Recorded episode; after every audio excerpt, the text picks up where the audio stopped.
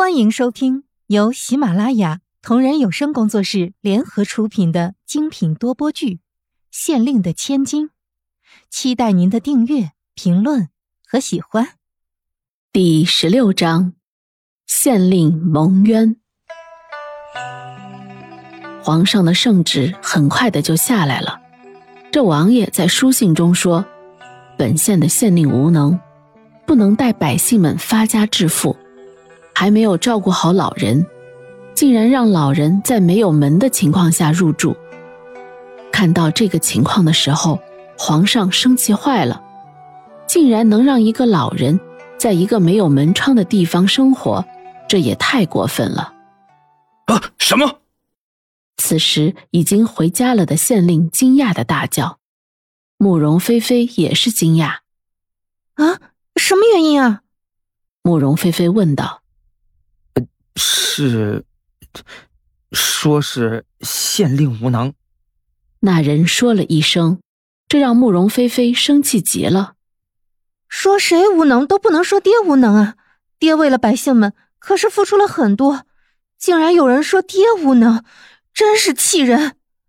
慕容菲菲说着，好似要去找皇上理论，被县令拦了下来。哎，算了，菲菲，不要说了。辞退就辞退了吧，我也累了，能有休息的时间固然也好。他说着，多少有些沧桑。他这么多年任劳任怨的，也没说什么，现在被辞退了，辞退的原因还是无能，他也不知道该说什么了。嗯，就休息休息吧，反正年龄也大了。而现在的慕容菲菲也是十分乖，很听话了，不让自己担心就够了。这个时候，慕容菲菲也是十分的生气，她直接带着小溪再一次出去，并告诉小溪：“小溪，这次我们就故意的买东西，我们挑一些偏僻的地方，抓到一个，我们两个就拿钻头打他们的头，打晕就好，听到了吗？”小溪点头，手里的小钻头虽说不大，但是打一下还真的是会晕的。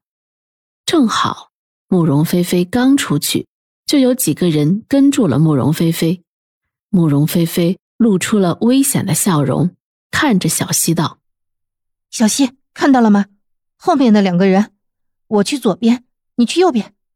这里有两个胡同，你把那个人引到另一边，到时候。”我们在一起把另一个引到这边的胡同。好，小姐，你注意安全。小溪点头，慕容菲菲嗯了一声。两个人开始行动。跟着慕容菲菲的那个人不知道慕容菲菲已经起疑心，并且知道了自己在跟踪了。那个人还是一心傻乎乎的，装作要跟慕容菲菲抢东西。而慕容菲菲来到了一个偏僻的胡同这里。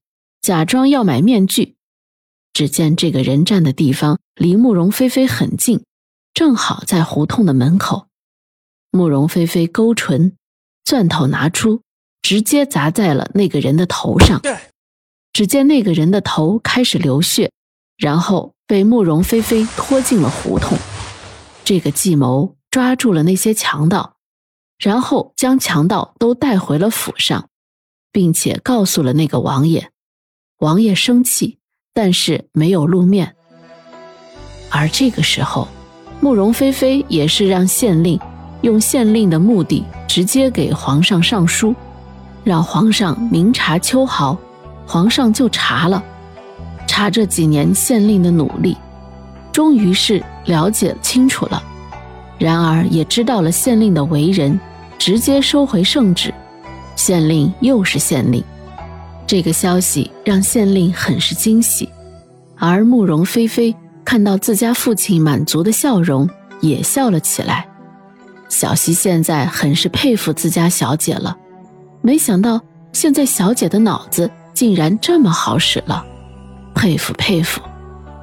慕容菲菲的父亲虽然又恢复了职位，但是慕容菲菲还是说道：“爹，您这样一心为了百姓。”但还是总有人这样故意害你，一次两次咱们躲得过去，可时间长了，这可怎么办呢？其实女儿说的话，县令又如何能不明白呢？他深深的叹了一口气，眉心处皱起一个深深的川字，无奈的说道：“可是咱们有什么办法呢？王爷是皇上的亲兄弟，势力那样大，咱们总是惹不起的。大不了等着这个县令做不下去了，爹就回家去种田罢了。”爹。父亲这样一心为了老百姓，不能升官也就算了，当这个县令还如此的提心吊胆，慕容菲菲是实在看不过去。他说道：“爹，您千万不能这样想，就算您自己不想当官，可是也要想想那些百姓啊，他们都是盼着爹爹你可以一直做他们的大人呢。现在的官吏，鱼肉百姓的很多。”像是慕容菲菲父亲这样的，当真是很少见了，所以百姓们都非常的爱戴他。正如慕容菲菲所言，如果他真的不当官了，恐怕有好多的老百姓都要非常失望了。